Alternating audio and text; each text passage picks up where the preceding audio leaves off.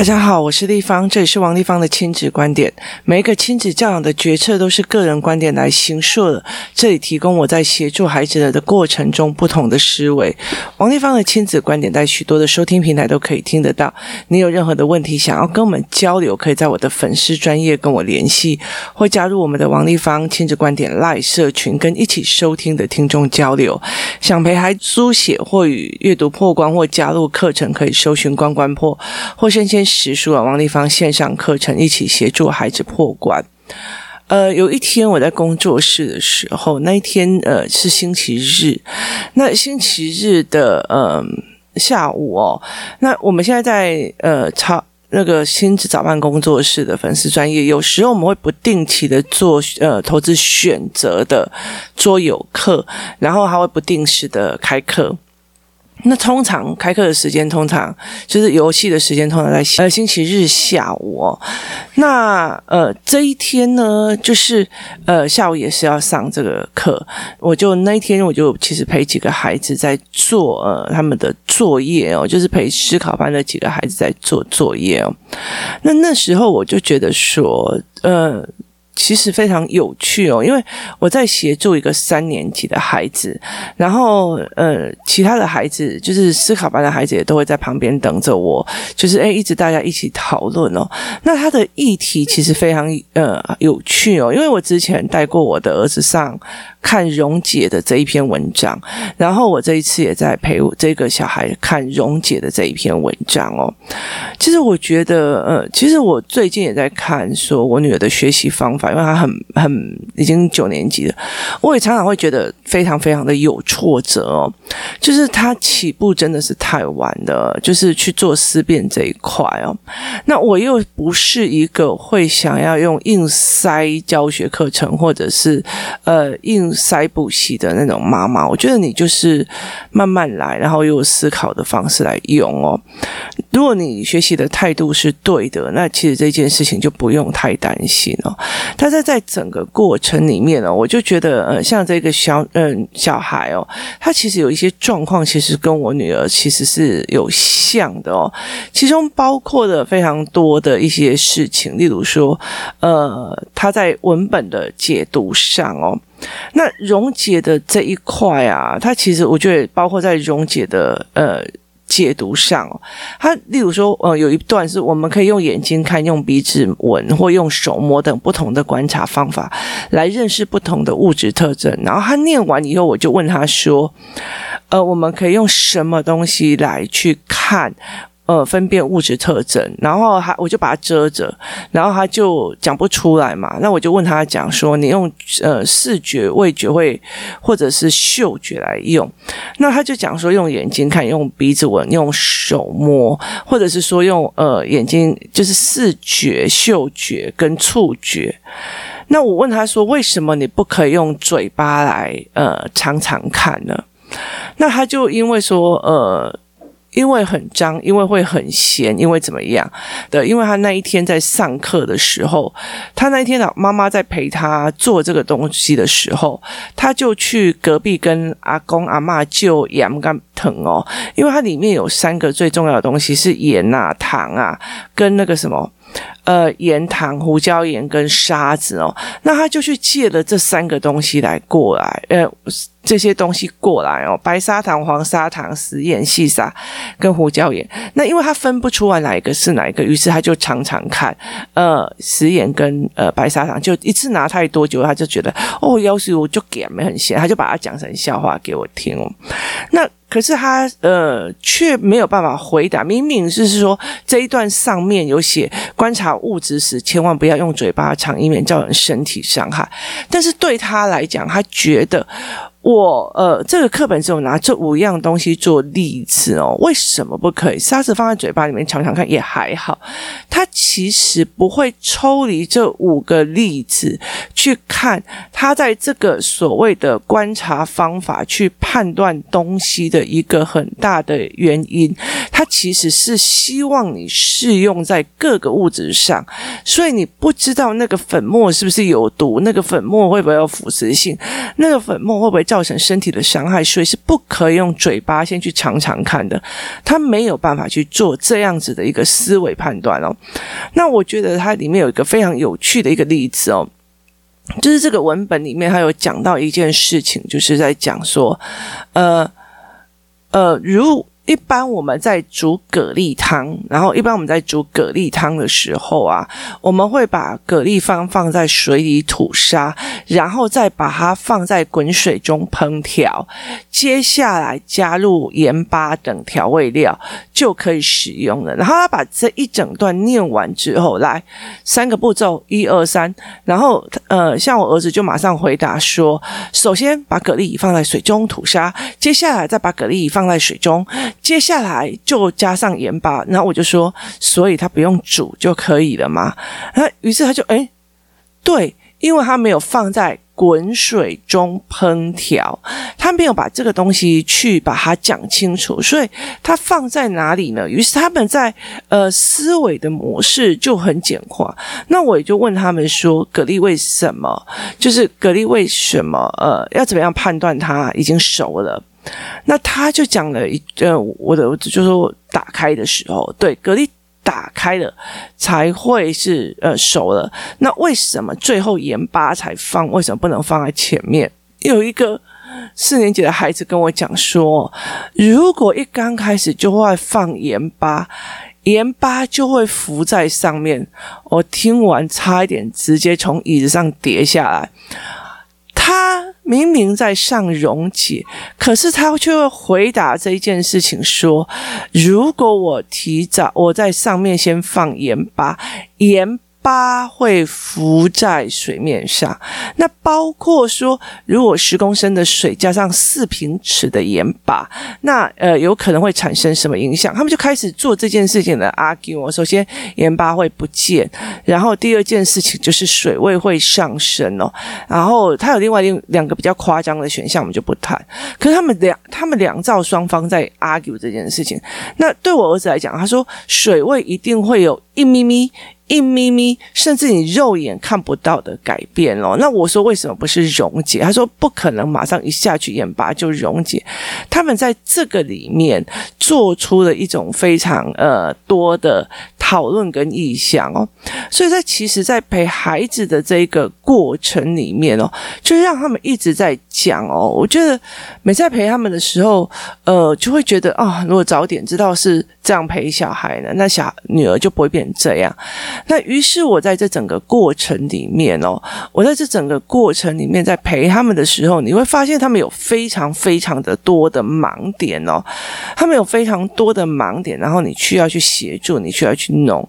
那于是，嗯。其实很多的孩子就在这些盲点里面哦，无所适从哦。其实我有时候在看这些事情的时候，我会觉得说，呃，不知道自己的女儿是怎么熬过这么大的学习障碍的哦。跟学习，其实她也没有熬过，她到现在的状况还是呃，读书的状况还是不是很好哦。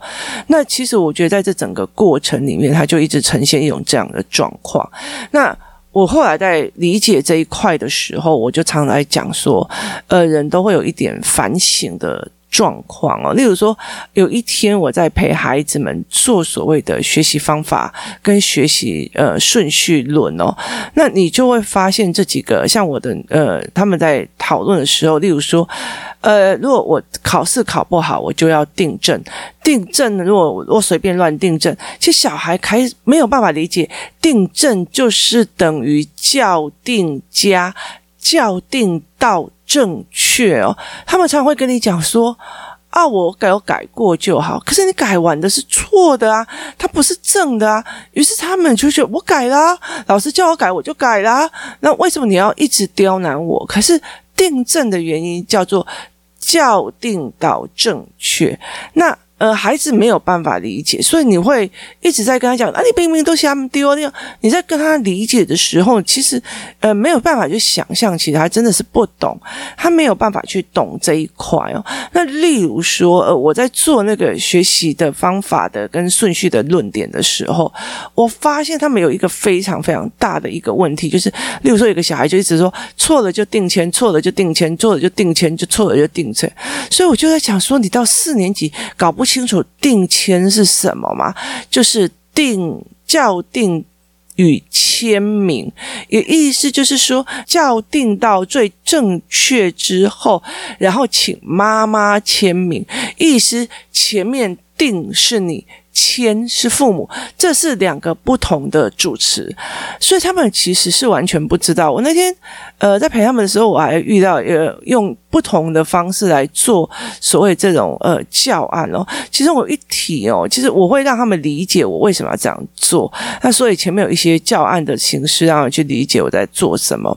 那后来其实我就会有一些题目来问他们，例如说北台湾哦，其实我觉得他们都已经呃读到四年级。五年级了，为什么他们对北台湾的定义说，哦，是北半球的台湾，还是呃在北海，呃在呃地球以北的台湾，还是台湾以北，还是呃？北部的台湾，就是你了解那意思吗？他们完全没有办法去理解这一件事情。美国叫什么？美利坚合众国，他们会写美丽的国家。我就觉得，那他们怎么去理解这个社会跟这个世界？他们很会考试，可是问题是他的理解能力是很差的。所以我在这整个过程里面，其实。我会觉得说，呃，孩子们，你们到底是怎么样去熬到现在这样子的状况？因为所有的理解都不行哦。那有些小孩还会一直问，有些小孩不会问，他就这样默默的。过了哦，那所以在这整个过程里面是非常非常让我觉得很特别的哦。那到底要哪时候顿悟了呢？其实我也在想说，呃，女儿有点像我女儿，她因为她这样没有被这样协助上来哦，所以她会在哪个时候呈现一种顿悟，说哦，原来是这样哦。我一直到大学才变成这样，那我不知道她会到哪时候，尤其她的眼睛真的是非常的不好哦。所以在这整个过程，她到底是。怎么样呈现到这样的状况啊？这才是一个问题点跟思考点哦。在这整个过程里面，我们怎么陪他去做？我们怎么陪他去弄？他才是一个我必须要去整个做思维的哦。那那一天非常有趣哦，就其中另外一个男生他在写作文。那写作文的过程里面，我觉得呃他是拼凑的，因为他在介绍我的学校。那我觉得他对很多的文本是会非常非常奇怪的认知的呃文章的角色是有点奇怪的哦。例如说这个学校靠近松山。机场交通很方便。那你在介绍是学校交通很方便，是去这个学校或这个学校离开是很方便。我今天住在金门，我每天坐飞机去台北来读书，所以呃，这里这个学校对我的交通很方便。那我觉得有点道理。可是它其实不是在一个交通方便的地方，但是因为有附近有机场，那我就觉得说呃。呃，你可以写说，因为在这里其实常常可以看到飞机，所以其实你是一个非常有特色、个人独特特性的学校。那这件事情它才可以解释得通啊。所以在这整个过程里面，它是呈现一种非常有趣的，你怎么去解读这件事情的一个过程哦。其实，在陪孩子们在读这个什么呃自然科的时候，我就觉得，诶他们蛮有趣的哦。那你我会常问他们，到底为什么会这样想，为什么会那样想哦？那后来到最后，这个男生因为他在呃里面，就是很多人都会闹他嘛。那他接下来其实就是呃财报呃呃投资选择课，他必须要下，他会去下场去玩哦。那等到他很不甘愿，慢慢的一边玩一边弄写完写作文写完了之后。面才来哦，就是他才可以吃面。等他要吃面的时候，其实活动时间已经开始哦。那因为他已经玩过非常非常多次了，所以在等老师讲解的时候，他的面哦，他就很生气了，就就是我是所以我就不用吃了吗？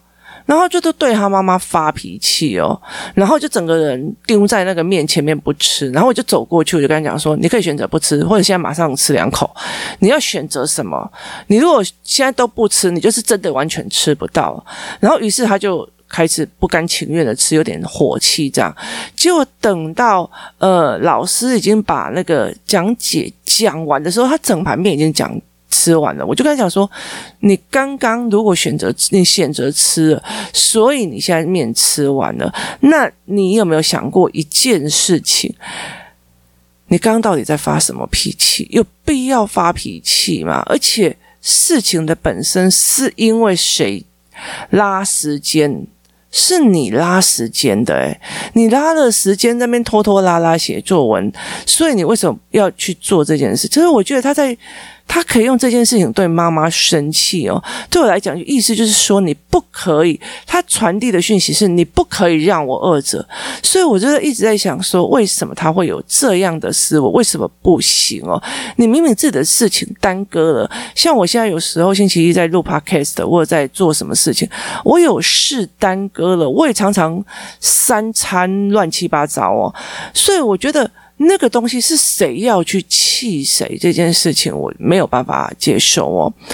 那我觉得在整个过程里面，他们在这整个情绪的处理方面哦，他非常让我觉得诶很特别。他完全没有办法去理解文本跟文本，你就是因为东西做太慢而去做这些事情，他没有办法快速去哦，因为他们一生气的时候，脑袋就在于很多地呃血液就跑到很多地方去，他没有在脑袋里面做呃深层的思考，所以必须一次又一次的拉回理性的。步骤哦，例如说有一次就是在上课的时候啊，就一个小孩就哭了，然后跑过来跟妈妈讲说，呃，说我儿子骂他神经病，然后呢，呃，其实呢这个件事情他们已经吵到不可开交，但是。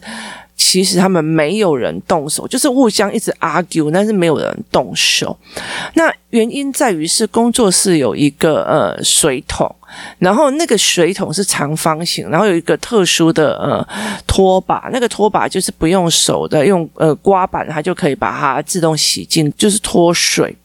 可是我在那个呃里面，我会买一种叫做所谓的地板清洁片哦，因为呃如果用那个地板清洁剂，它其实会用会占很多的仓库空间，然后它的使用也不不会很长，然后那个瓶装盒对我来讲，它真的比较不环保。于是我就找到了那种所谓的地板清洁片，那种清洁片就是一片，然后把它放在水里，它就会溶解。那因为刚好他们也在上溶解的课程，所以。我就会让他们看哦，原来这叫溶解哦。结果我们很多的小孩就喜欢去玩那个拖把，他们会想要帮忙，然后喜欢去用溶解。于是那一天，他们为了在这个教室里面应该溶解几片来决定哦，他们就吵到不可开交，你知道吗？问题是只有一片溶解的话，只有一个小孩可以玩诶，所以如果三片溶解的话，大家三片都可以玩哦。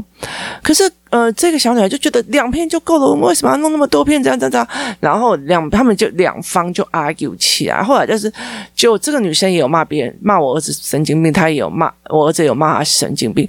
可是因为在这整个过程里面，想要多玩几片的那一组比较多人，所以她有点被夹攻，她就哭了起来。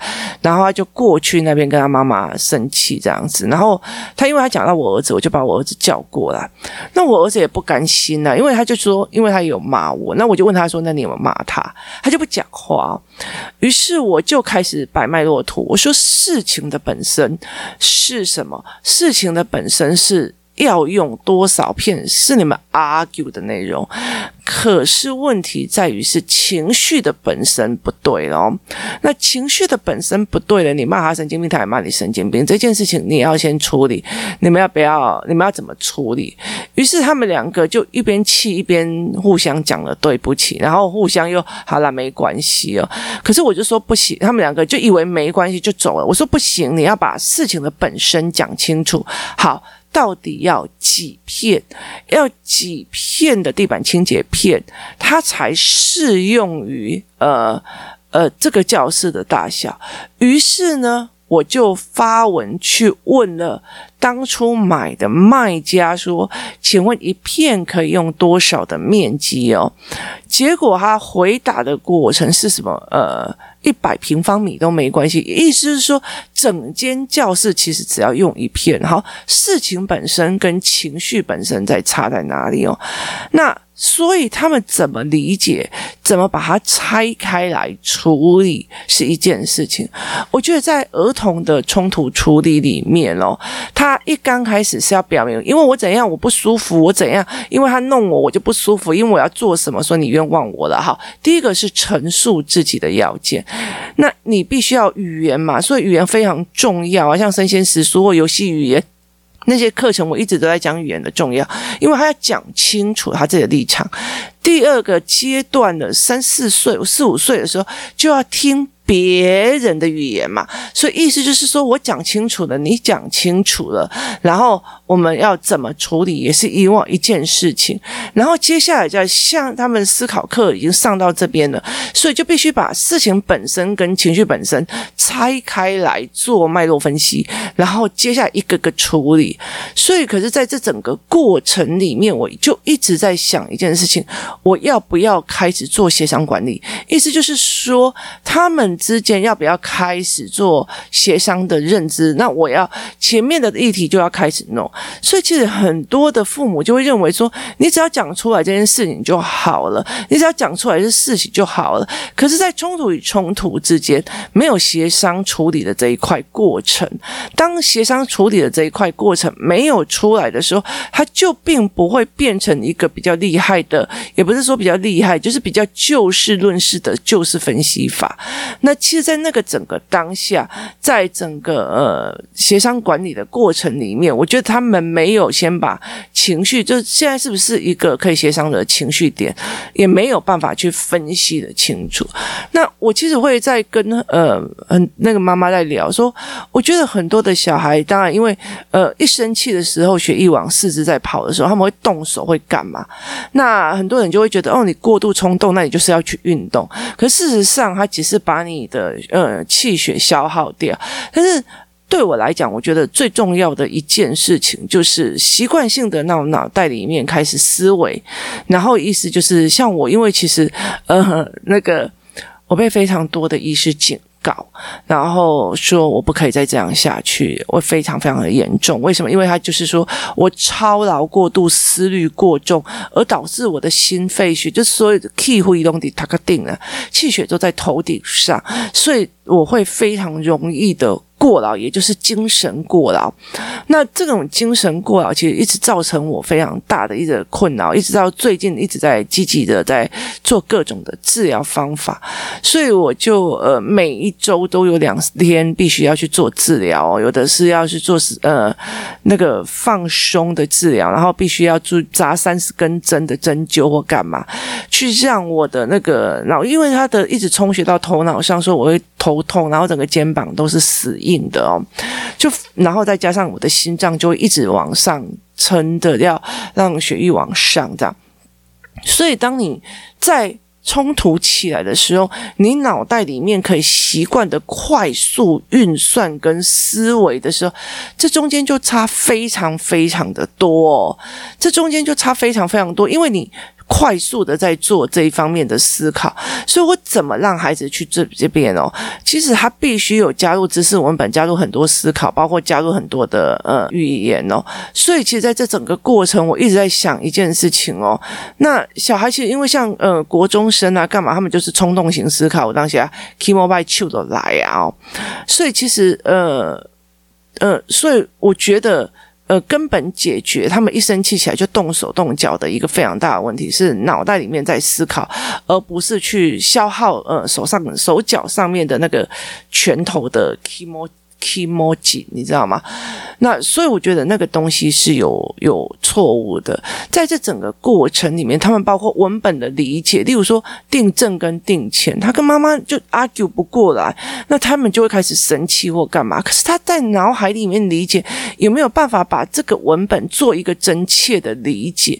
他在 argue 说，为什么你不先加盐的时候，他有没有去考虑说，为什么盐要在后面放？因为盐在后面放，它比较不会破坏蛋白质，所以那个蛤蜊吃吃起来会比较好吃哦。其实，在肉类的烹饪主食上，它也是盐放在最后面，其实它比较不会破坏蛋白质哦。